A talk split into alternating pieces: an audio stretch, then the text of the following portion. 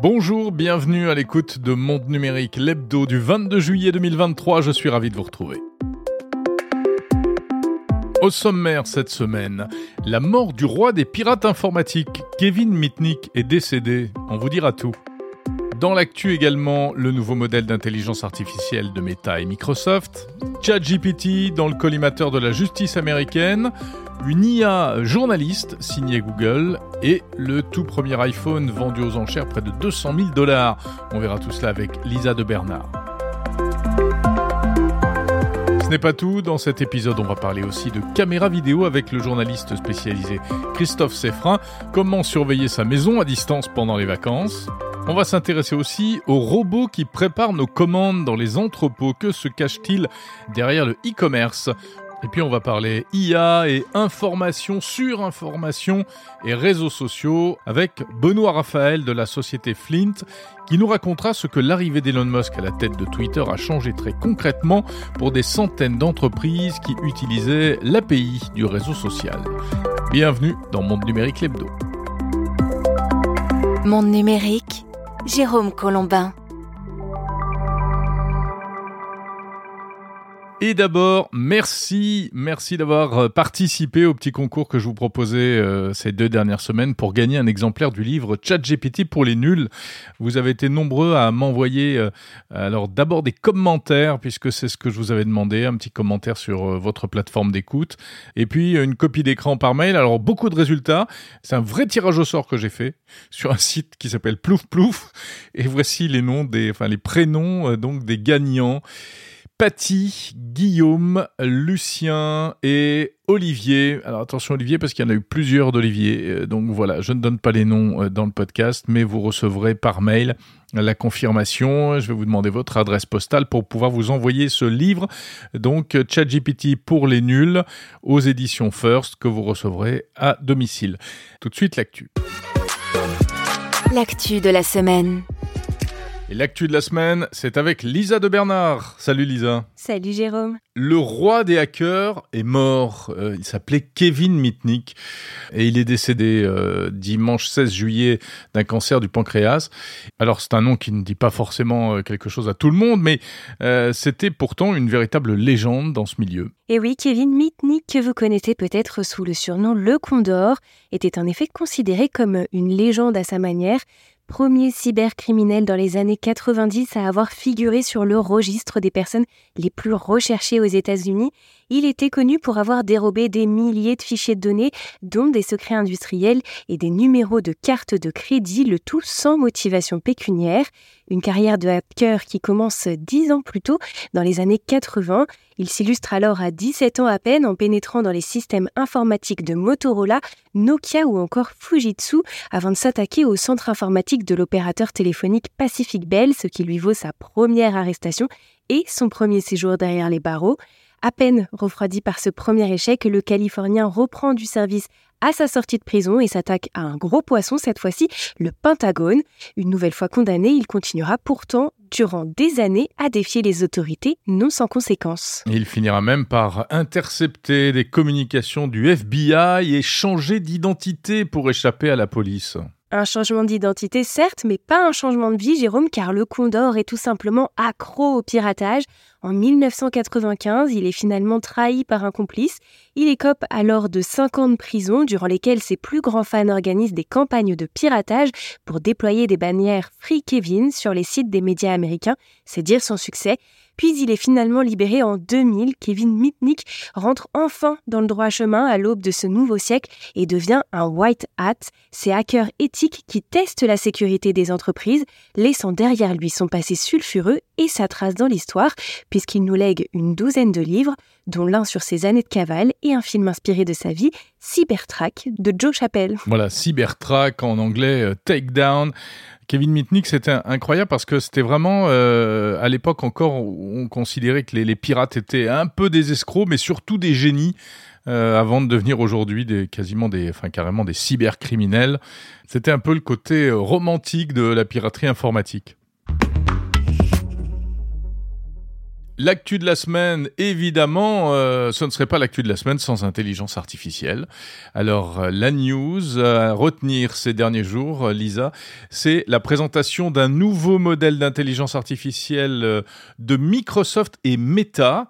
Ça s'appelle Lama 2. Il a été présenté en début de semaine à l'occasion de la conférence de Microsoft Inspire. Il aura fallu six mois à Microsoft et Meta pour sortir la seconde version de leur intelligence artificielle qui a pour particularité d'être open source et totalement gratuite pour tous, c'est-à-dire même en cas d'utilisation commerciale, c'est la grande nouveauté, avec une petite limite tout de même ne pas dépasser les 700 millions d'utilisateurs actifs mensuels auquel cas une licence spéciale est nécessaire, l'AMA 2 qui permet à Meta de se lancer franchement dans la course à l'IA en tant que sérieux rival de ChatGPT et Bard de Google qu'on ne présente plus, deux IA, elles aussi ouvertes à l'usage commercial mais en version payante, l'AMA 2 risque donc de leur faire de l'ombre, même si rappelons-le, les technologies sont un petit peu différentes puisque contrairement à ces deux rivales qui sont des chatbots fonctionnels, l'AMA 2 est plutôt un socle technique sur lequel les chercheurs et entreprises viennent justement s'appuyer pour créer des IA génératives. Voilà, chaque fois c'est pareil, il y a le moteur, hein, euh, par exemple GPT, et puis euh,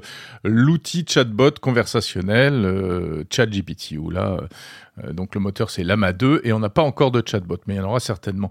Alors euh, très important cette histoire de modèle économique donc en open source parce que ça, ça risque de rebattre un peu les cartes. Sinon sur le plan technique, un petit mot des, nouveautés techniques de ce Lama 2. Eh bien la première nouveauté, ce sont les 40% de données supplémentaires sur lesquelles Lama 2 s'est entraîné qui reste tout de même bien en dessous du volume de données de ChatGPT, mais avec des résultats similaires, voire plus précis par moment selon Meta. La firme compte donc plus sur la qualité des données plutôt que la quantité. Et on a également la longueur de la fenêtre textuelle qui a doublé et la facilité de, téléchargement. Lama 2 sera disponible sur Microsoft Azure, la plateforme cloud de la marque, sur Amazon Web Services et Hugging Face et autres fournisseurs, loin en tout cas euh, des serveurs de Meta qui ne propose pas d'offre cloud publique et ne semble pas en voie de le faire. Voilà, donc l'AMA 2 qui, on l'a dit, euh, va être euh, gratuit, open source, mais en revanche, euh, Microsoft a aussi annoncé que son outil Copilot qui lui fonctionne avec GPT, eh bien, va être payant pour les entreprises. Donc, le, moteur est gratuit, mais les produits finis vont commencer à devenir payants. Et ça va douiller, si on peut dire, hein, 30 dollars par, poste de travail pour les entreprises. Ça risque de leur faire tout drôle. Alors, ChatGPT, on en parlait justement. Eh bien, euh, la société éditrice du fameux chatbot, donc OpenAI, est sous le feu des projecteurs aux États-Unis et pas forcément pour de bonnes raisons. OpenAI fait l'objet d'une enquête pour atteinte aux droits d'auteur. Et oui, c'est la question de l'apprentissage de ces grands modèles de langage qui se fait avec des données qui ne leur appartiennent pas forcément. Et oui, on le sait, hein, comme tu le disais, pour fournir des réponses, les intelligences artificielles génératives se basent sur euh, les données qu'elles ont apprises en amont, des données textuelles notamment, fruits du travail d'auteurs, d'universitaires ou encore de journalistes. Et c'est là que se pose le premier problème. Ces textes sont généralement protégés par le droit d'auteur. L'autre problème, c'est que certains textes sont surreprésentés, surexploités par ChatGPT selon les premiers résultats d'une étude menée par une équipe de chercheurs de l'université de Berkeley, ce qui n'est pas sans conséquence sur les réponses fournies, car même si elle n'a pas mémorisé l'intégralité des textes, l'IA d'OpenAI a assez de données pour générer des passages très similaires à ses écrits, voire identiques. En un mot, ChatGPT plagie. C'est vrai que ça s'apparente carrément à du pillage et donc même euh, aux États-Unis, bah, ça fait réagir la justice. Trois auteurs ont lancé une action en justice contre ChatGPT, mais également contre Lama, on en parlait à l'instant, accusant les IA d'avoir utilisé leurs écrits sans se soucier de la propriété intellectuelle, une première qui pourrait donc faire jurisprudence dans un domaine où la régulation est encore très floue. Tiens, à propos d'intelligence artificielle, justement, à noter que Apple a révélé qu'il avait lui aussi un moteur d'intelligence artificielle dans ses cartons une espèce de euh, Apple Chat ou Apple GPT, euh, mais il ne saurait pas trop quoi en faire pour l'instant. Et Apple également à la une avec euh, allez, une info qui va attirer l'attention bien sûr des aficionados de la marque à la pomme. Il est temps de ressortir vos plus vieux iPhones qui valent peut-être une vraie fortune. Et oui, chaque année les aficionados d'Apple scrutent les prix des derniers iPhones avec, il faut le dire, une certaine appréhension face à l'augmentation des tarifs. Mais cette fois-ci, c'est bien d'un record dont on parle, Jérôme, et pas pour le modèle le plus récent. Un iPhone 4 gigaoctets de 2007 a été adjugé au prix de, accrochez-vous bien, 100 90 000 dollars. C'est bien plus que les estimations euh, initiales de cette vente aux enchères, entre 50 000 et 100 000 dollars, et bien plus que le prix d'achat qui était à l'époque de quelques 500 dollars. Une coquette somme qui, pour les collectionneurs, vaut son prix puisque ce modèle, lancé à la fin euh, du mois de juin 2007, en même temps que le modèle 8 gigaoctets, n'avait pas trouvé son public qui préférait le modèle au-dessus avec une capacité de stockage doublée, entraînant ainsi l'arrêt de la production à peine deux mois après sa sortie. L'iPhone 4 gigaoctets, devenu donc perle rare malgré lui, qui vaut désormais son petit pesant d'or. C'est la bonne nouvelle de la semaine pour ceux qui auraient encore cette précieuse relique au fond de leur tiroir. bon, ne nous emballons pas. Il y en a un qui a été vendu 190 euh, 000 dollars. Ça ne veut pas dire qu'il y a un nouveau marché qui s'ouvre pour les antiquités quand même. En tout cas, c'est rigolo parce que euh, il a été, il était boudé à l'époque parce qu'il n'était pas assez puissant, 4 gigaoctets. Et aujourd'hui, il est collector. C'est un peu la revanche de l'iPhone 4 gigas finalement. Merci beaucoup, Lisa de Bernard, et je te donne rendez-vous la semaine prochaine pour le dernier hebdo de la saison.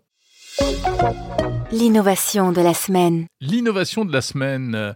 C'est un outil, bon, destiné aux journalistes, mais euh, qui potentiellement, euh, par euh, voie de conséquence, concerne un peu tout le monde. C'est un outil signé Google qui s'appelle Genesis, qui est encore un peu secret, mais qui a été présenté récemment à des rédactions américaines, des grands médias triés sur le volet, le New York Times, le Wall Street Journal, le Washington Post.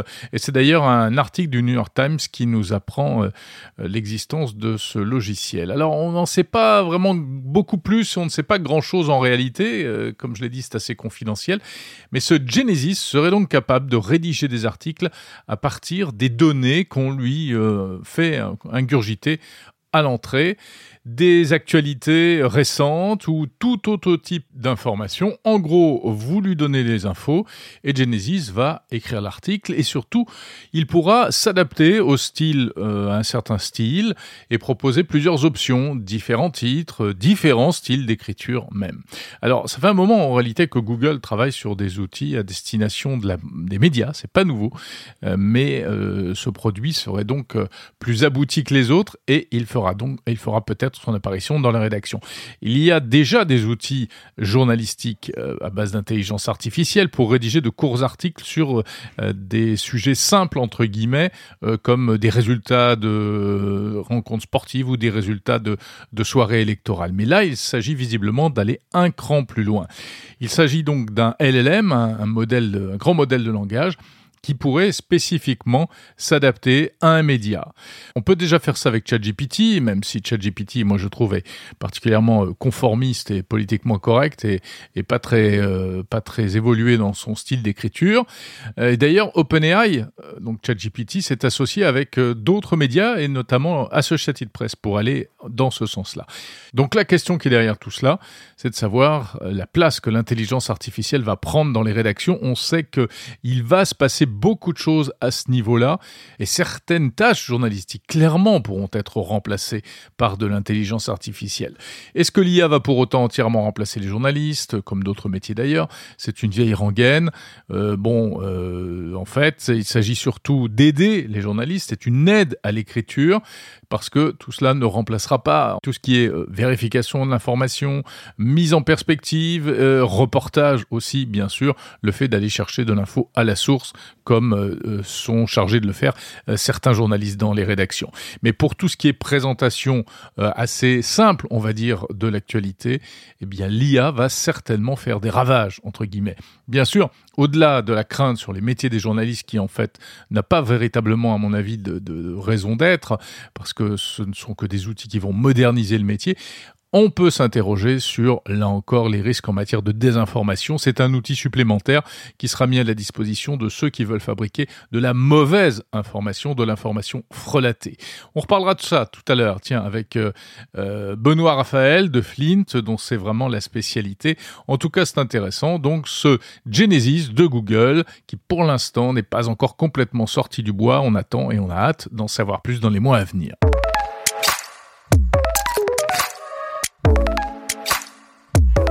Monde numérique, le meilleur de la tech. Chaque année, à la période de l'été, les ventes de caméras vidéo de surveillance explosent. Jadis euh, cher, compliqué à installer, aujourd'hui ces petites caméras connectées sont de plus en plus euh, accessibles, bon marché et faciles à utiliser. Alors comme c'est l'été, c'est un sujet de circonstance, j'ai eu envie d'en parler avec un spécialiste. Bonjour Christophe Seffrin. Bonjour Jérôme. Journaliste tech à 20 minutes. Merci d'être dans Monde Numérique cette semaine pour parler d'un sujet vraiment d'actualité. C'est la saison, euh, les vacances qui sont déjà bien entamées d'ailleurs pour certains déjà. Euh, avec euh, bah, la question revient un peu tous les ans. Quand on part, on aime bien essayer de garder un œil sur sa maison, hein, la surveiller un peu. Et donc, il y a depuis quelques années pléthore de caméras que l'on peut installer à la maison. Tu en as testé beaucoup. Euh, quels sont les, conseils euh, indispensables à connaître avant d'utiliser ce type d'équipement? Alors déjà, on peut se rassurer, euh, on peut partir en vacances demain et s'équiper d'une caméra connectée, puisqu'on va parler de celle-ci aujourd'hui. Ça s'installe en 10 minutes maximum et c'est opérationnel euh, rapidement. Donc euh, pas, de, panique si on n'a pas pris euh, les devants au printemps en, songeant à, s'équiper. On peut aller chez un revendeur et ou commander en ligne et s'équiper vraiment rapidement et sereinement avec des appareils qui fonctionnent tous très bien. Qu'est-ce qu'il faut savoir avant d'utiliser, d'acheter ou de vouloir installer ce type d'appareil? Bah, d'abord, il faut savoir que ce sont des caméras connectées qui fonctionnent avec une application pour euh, smartphone. Ce sont des caméras qui vont fonctionner en Wi-Fi. Donc, euh, faut vérifier qu'on va avoir une, un bon Wi-Fi chez soi parce qu'on est très vite euh, déçu entre guillemets d'une liaison qui pourrait être un petit peu aléatoire.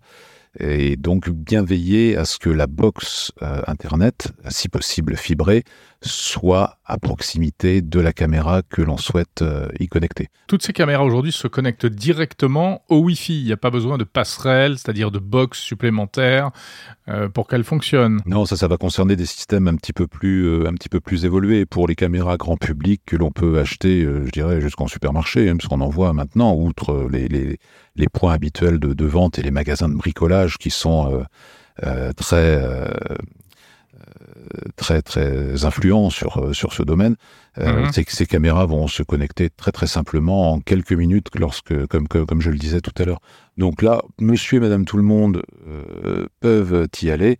Euh, c'est un point sur lequel euh, il n'y a pas à avoir de crainte. Alors, il y a souvent la question aussi du stockage des images. Euh, est-ce que les images sont gardées dans la caméra, envoyées dans le cloud, etc. Quelle est la meilleure solution?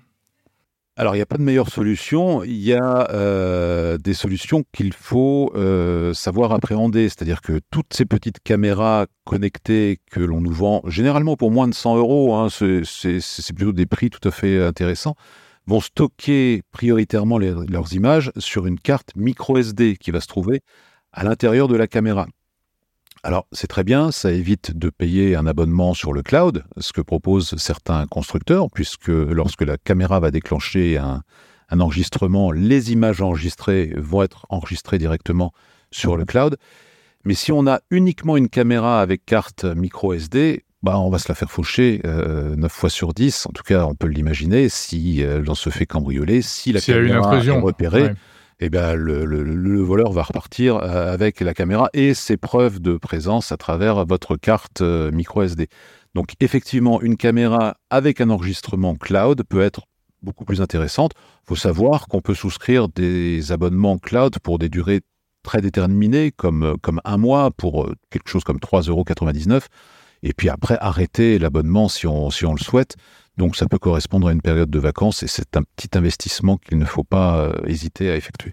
Bon alors si on parle de prix, euh, on est dans quelle gamme de prix? Pour quel type de, de produit aujourd'hui? On est sur d'une centaine d'euros euh, maximum pour, pour des caméras de, de, de, de, bonne qualité. On peut même trouver des, des, des choses, des choses moins chères. J'ai testé par exemple une petite caméra de la marque chinoise, mais il y a pratiquement que ça sur le marché, euh, une marque euh, qui s'appelle S-Vise, la caméra C6 2K+, donc qui filme en 2K, comme je l'ai dit, c'est un, un, point intéressant, c'est 2560 par 1440 pixels, euh, c'est une caméra d'intérieur qui est motorisée et qui va, pour la somme de 69 euros, offrir de très bonnes prestations Alors une caméra motorisée, ça veut dire que vous pouvez soit en prendre le contrôle depuis votre smartphone lorsque vous êtes à distance et de faire un, petit, balayage euh, à travers votre pièce, mais cette caméra peut également être euh, équipée d'un système d'auto-tracking, c'est-à-dire qu'elle va reconnaître une présence et euh, dès que une personne va passer devant son objectif, eh bien cet objectif va suivre la personne dans ses mouvements. Alors généralement, malheureusement, ça ne se fait que de façon horizontale. Si euh, vous avez un étage, si vous avez une mmh. et que la personne monte l'escalier, la caméra va euh, la perdre de vue malheureusement. Un point sur lequel il faut se méfier, euh, c'est la reconnaissance, parce qu'il y a des caméras à bon marché qui vont se détecter pour tout et n'importe quoi.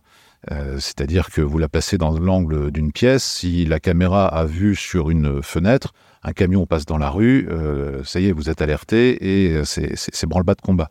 Euh, il y a Philips qui a sorti récemment une, caméra intéressante qui s'appelle la Wilcom Eye Look, qui a été développée en partenariat avec la marque Avidsen, qui a la licence de marque pour les caméras de, Philips sur, le marché, et qui, elle, a fait un gros travail de d'identification, c'est-à-dire que la caméra ne va pas détecter euh, autre chose qu'une qu'une présence humaine. Ça peut être très intéressant, surtout en temps normal quand on n'est pas en vacances, si on a un animal domestique à la mhm. maison et ne pas être alerté en permanence lorsque votre chien ou votre chat passe devant euh, l'objectif de, de, la caméra. Et cette Welcome I Look, elle coûte 129 euros. Merci beaucoup Christophe Seffrin, journaliste high-tech à 20 minutes. Merci. On peut retrouver tous tes articles sur 20minutes.fr évidemment.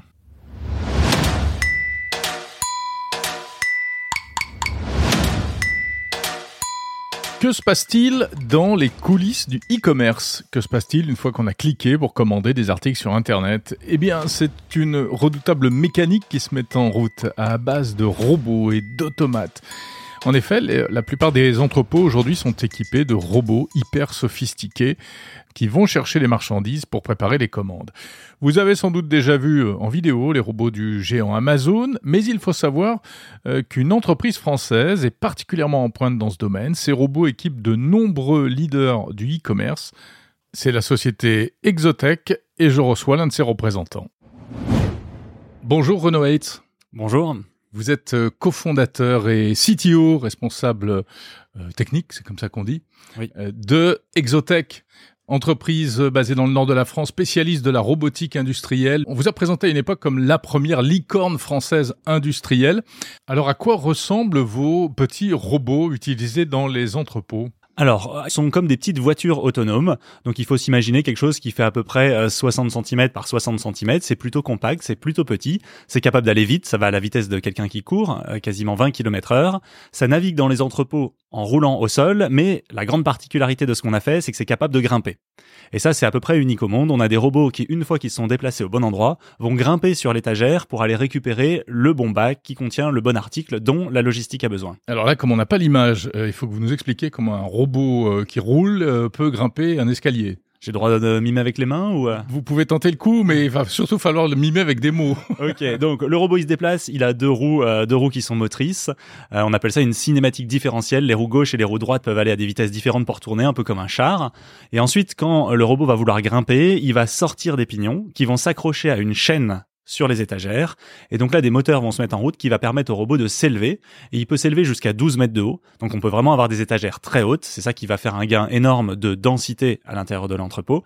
Il va arriver jusqu'à la bonne hauteur de la caisse qu'il doit prendre, sortir ce qu'on appelle une fourche, une sorte de bras sur lequel il va agripper le bac, le mettre sur son dos, je redescends, je roule et j'arrive à l'opérateur pour lui présenter dans le bon ordre les références dont il y a besoin pour faire la logistique. On dit souvent que en matière de robotique, euh, bon, les Japonais ont une avance, euh, les Américains sont pas mauvais en termes de production massive de type de machines de ce genre, mais que les Français ont un savoir-faire, euh, des ingénieurs, des mathématiciens. Est-ce que vous confirmez ça? Complètement. Je pense qu'en France, on a vraiment les compétences clés pour être capable de faire des robots. Il y a un côté euh, très pluridisciplinaire, ce que je disais, Mecha Lake Software, mais le tout est basé par euh, la plupart du temps une modélisation. Et donc cette modélisation, ça va faire appel à des maths. Et c'est vrai que les ingénieurs français sont pour euh, l'immense majorité passés par des prépas, des prépas qui les ont formés pour travailler sur du conceptuel, sur de la modélisation, sur des maths. Et donc on arrive vraiment à trouver des ingénieurs qui sont à l'aise sur ces métiers-là, qui arrivent à en comprendre, je dirais un peu la largeur de toutes ces briques qui doivent bien se marier les unes avec les autres, mais aussi qui arrivent à aller en profondeur pour trouver le meilleur design, le meilleur algo, etc., pour réussir à être, à être performant. Mais est-ce qu'ils sont reconnus à leur juste valeur euh, en France par les entreprises françaises? Alors il y a vous, bien sûr, qui devez faire appel à ce type de, de talent, mais euh, on sait qu'ils intéressent beaucoup aussi les entreprises euh, étrangères, peut-être plus même. Donc oui, je pense qu'il y a effectivement au niveau mondial, les, les ingénieurs français sont reconnus, notamment aux États-Unis où ils sont énormément appelés dans des euh, startups, dans des grands groupes industriels, des, des, Google ou des gens comme ça qui se lancent aussi dans de la robotique. Je pense malgré tout qu'en France, il y a quelque chose qui est en train de se développer. Euh, et je pense, voilà, effectivement, on est assez fiers avec Exotech de montrer que c'est possible en France de faire euh, de la startup qui réussit autour de l'industrie, autour de la tech, pas seulement software, parce que ça, il y en a déjà beaucoup, mm-hmm. mais aussi autour du hardware, aussi autour d'un produit qu'on peut toucher.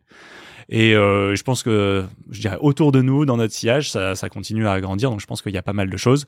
Il y a aussi des grands groupes. Moi, j'ai fait de la robotique, euh, par exemple, pour General Electric, avant, basé en France, centre de R&D en France, sur du médical. Donc, il y a quand même, je pense, des vraies carrières sympathiques pour des ingénieurs qui veulent qui veulent s'amuser autour des hautes technologies en France.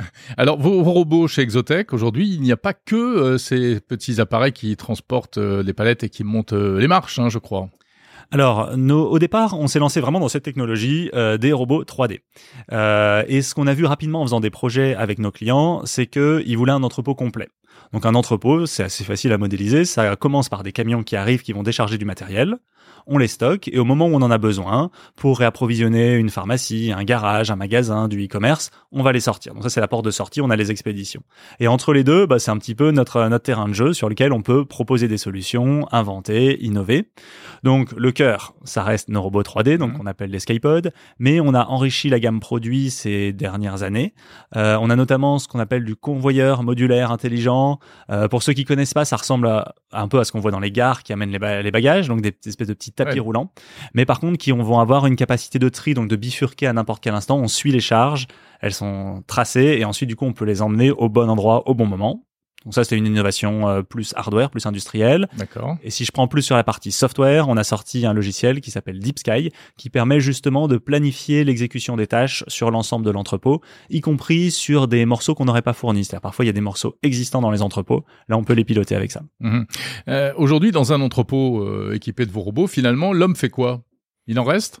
Il, reste, il, reste, des humains et ça nous va très bien. On n'est pas du tout dans une vision de, de, sortir les humains, on est dans une vision de leur donner les bons outils. Ouais. D'accord euh, C'est un peu la même chose que quand vous me dites, quand on m'a donné une perceuse, est-ce que je dois toujours faire quelque chose pour faire un trou dans mon mur? Oui, mais mm. simplement, vous n'y allez pas euh, en tournant une petite poignée. Donc là, les robots sont là euh, pour exécuter d'abord l'ordonnancement qui a été fait par des chefs d'équipe logistique, donc ils vont choisir comment les opérations vont s'effectuer. Et ensuite, les robots vont apporter des bacs aux opérateurs qui vont être capables de manipuler les articles sur certaines familles. Il y en a d'autres qui vont être prises automatiquement. Pareil, sur de la palettisation, par exemple, les charges lourdes vont pouvoir être prise par des robots. Par contre, le fait ensuite de trier les palettes en fonction des camions, ça peut être fait par des humains. Donc ça va être un mix de tâches entre des choses faites par des humains et des choses faites par des robots, en essayant de laisser aux robots tout ce qui est, euh, je dirais, pénible et tout ce qui peut être dangereux et dangereux mmh. même sur le long terme. Dites-moi, il n'y a jamais d'accident euh, Alors pas forcément des accidents graves, mais des robots qui, qui se plantent, des, des défaillances, euh, des palettes qui s'écroulent, des choses comme ça Donc il n'y a jamais de défaillance, on va dire, qui implique des accidents pour des humains au sens qui blesse quelqu'un ça on n'en a jamais eu, et ça fait partie des choses auxquelles on fait très attention. Quand on fait du matériel, on est soumis à des normes, donc nous ça s'appelle la directive machine. On a la chance d'avoir une norme qui est européenne, donc qui est harmonisée sur toute l'Europe, donc en respectant cette norme, on peut vendre partout en Europe. Et, euh, et ça, ça impose des analyses de risque pour vérifier qu'on n'est pas dangereux pour les humains. En revanche, par contre, des défaillances matérielles, un peu comme une voiture qui crèverait un pneu, ça c'est des choses qui arrivent. Peut-être les plus fréquentes, c'est typiquement un article, par exemple, s'il n'a pas été bien mis dans le bac, il peut tomber. Du coup, un robot va rouler dessus et du coup, il peut sortir, par exemple, de sa trajectoire. Ça, c'est des choses qui arrivent. Et, euh, et, pour aider les clients dans ce genre de cas, on a bâti donc à Lille ce qu'on appelle un control center. Je sais pas si vous avez les images de Cap Canaveral dans, dans l'émission Apollo, là où on voit Allo Houston, j'ai un problème. C'est un peu la même chose. Tous nos robots sont connectés en temps réel à, à cette grande salle. Donc cette salle, elle est un peu plus grande qu'ici. Elle doit faire trois fois la taille d'ici, avec des écrans qui sont euh, partout Donc ça sur fait les 30 murs. 40 mètres carrés quoi, c'est C'est ça, Mhm. Il y a en permanence deux, trois personnes à l'intérieur, tous les jours, toutes les nuits, tous les week-ends.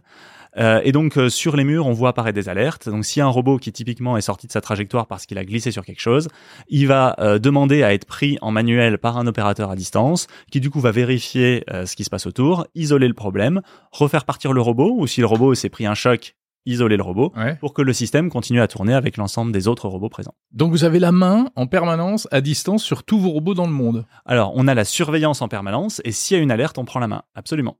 Merci Renaud Hates, CTO et cofondateur de Exotech.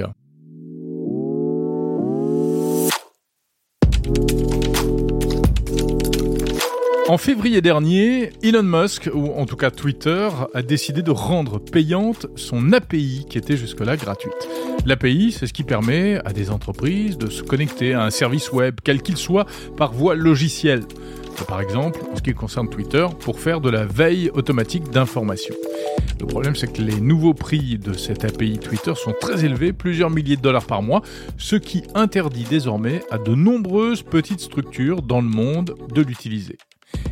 C'est le cas de la société Flint du français Benoît Raphaël. Alors Benoît, vous l'avez peut-être déjà entendu dans monde numérique, Euh, il est spécialiste de la question de la surinformation sur Internet. D'ailleurs, il vient de sortir un nouveau livre qui s'appelle Information 2. L'indigestion, euh, et dont il parle dans la version longue de notre entretien qui sera mise en ligne la semaine prochaine, ou bien euh, dès à présent si vous écoutez l'hebdo premium sur Apple Podcast. Mais là tout de suite, je voudrais qu'il nous raconte les conséquences de ce qui apparaît avec cette histoire d'API comme un véritable repli de Twitter sur lui-même. Bonjour Benoît Raphaël. Bonjour Jérôme. Ravi de te retrouver. Euh, tu es à Bali, euh, où tu vis désormais une bonne partie de l'année. Alors, faut qu'on parle de ce qui s'est passé récemment euh, du côté de Twitter.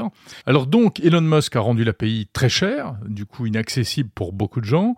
Et en plus, maintenant, il a limité le nombre de tweets que l'on peut lire chaque jour.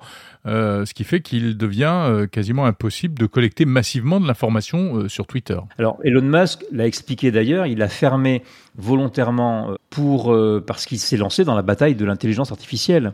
Il faut bien com- comprendre que dans cette bataille qui s'est accélérée euh, ces derniers mois, euh, le nouveau web qui est en train d'apparaître, c'est un web complètement fermé avec des IA euh, qui appartiennent à, au, big tech, hein, donc Microsoft qui a OpenAI, ChatGPT, Google qui a Bard, Meta, alors qui a choisi une, autre méthode pour l'instant plutôt open source, et puis Elon Musk qui a lancé sa, nouvelle société récemment, et dont l'objectif est de faire alors une IA qui va censée découvrir secrets de l'univers et dire Ouais, la vérité. On ne sait pas si sa vérité, comme il est plutôt d'extrême droite, euh, si elle est euh, li- libertarienne ou si elle est vraiment complètement objective. En tout cas, il s'est lancé dans cette bataille-là.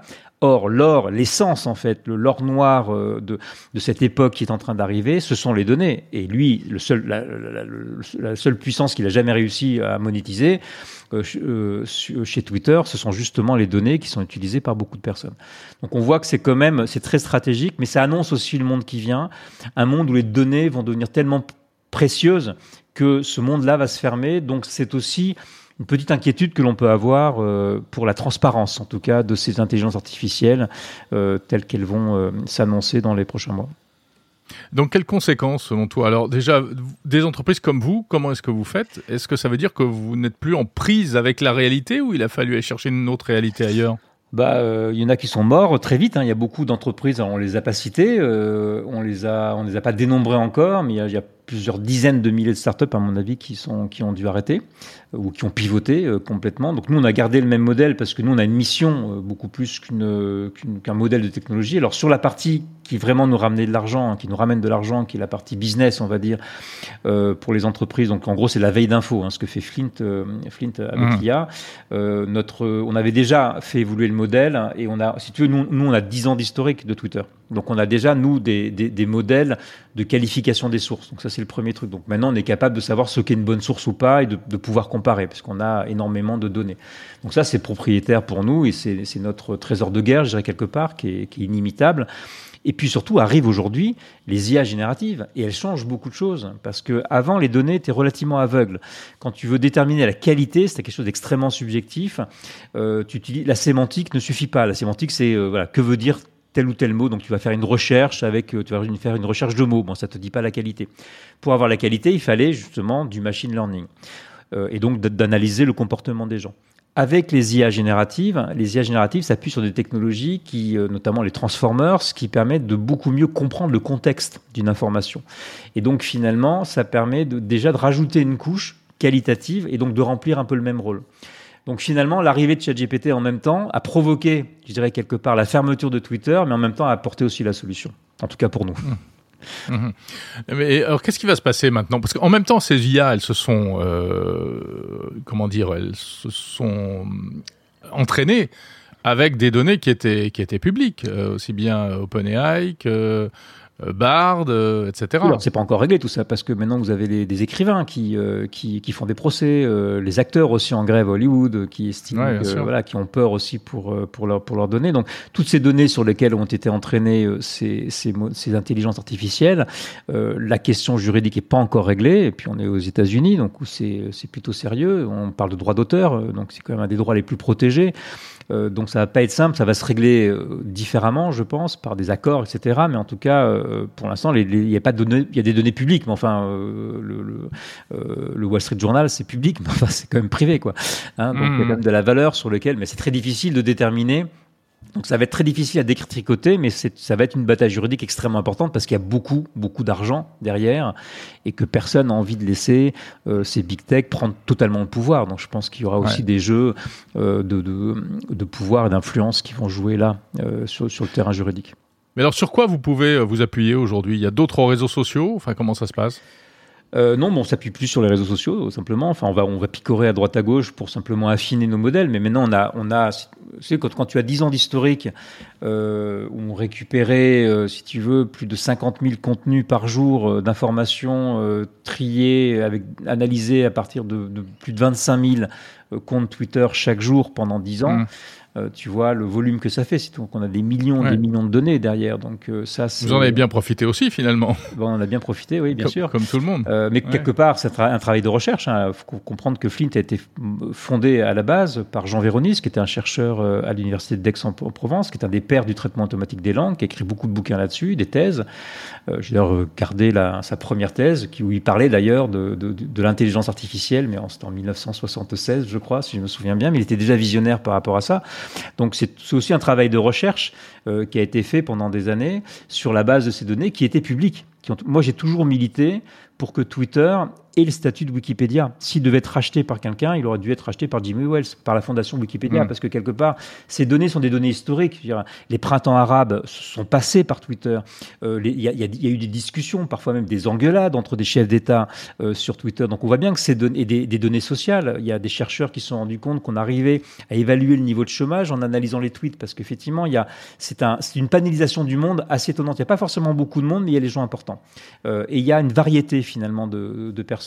Donc ce sont des données qui sont hyper intéressantes pour les chercheurs. Et je pense qu'il aurait fallu, plutôt que ce soit entre les mains d'un milliardaire, que ce soit plutôt entre les mains de la communauté, euh, puisque c'est un trésor historique. Quelque part, une, une partie de l'histoire de l'humanité de ces dix dernières années s'est déroulée dans le, dans, je dirais, dans, dans le négatif, hein, dans le film négatif, euh, si, si j'ose dire, pour reprendre euh, l'analogie avec l'appareil photo, l'appareil photo analogique, euh, Mm. de, de, de l'histoire qu'est Twitter. Et aujourd'hui, un nouveau réseau euh, comme Threads, par exemple, est-ce que ça peut euh, combler ce, ce, ce vide? Bah, faut, faut voir parce que d'abord, euh, on va être sur un. Alors, ce vide sur les données, je, je pense pas parce que Ouais. les données. En tout cas, remplacer, prendre la place, fermées. Euh, on est, on rentre dans la mécanique Facebook, Instagram, etc. Donc c'est, c'est un avantage en tout cas pour ceux qui l'utilisent parce que c'est plus puissant. Donc ça, il va y avoir plus de monde rapidement. Et le problème de ces réseaux, c'est que s'il y a personne, on n'y va pas en fait. Hein. Euh, donc Mm. c'est le problème de Mastodon d'ailleurs, hein, qui, qui rassemble des petites communautés. Mais euh, donc là, euh, Facebook a, a l'avantage de pouvoir tout connecter et donc de pouvoir effectivement euh, faire beaucoup euh, de, de bruit pour pour euh, pour faire venir les gens sur sur Threads, mais avec tous les problèmes de, de, de confidentialité des données que l'on connaît avec Facebook.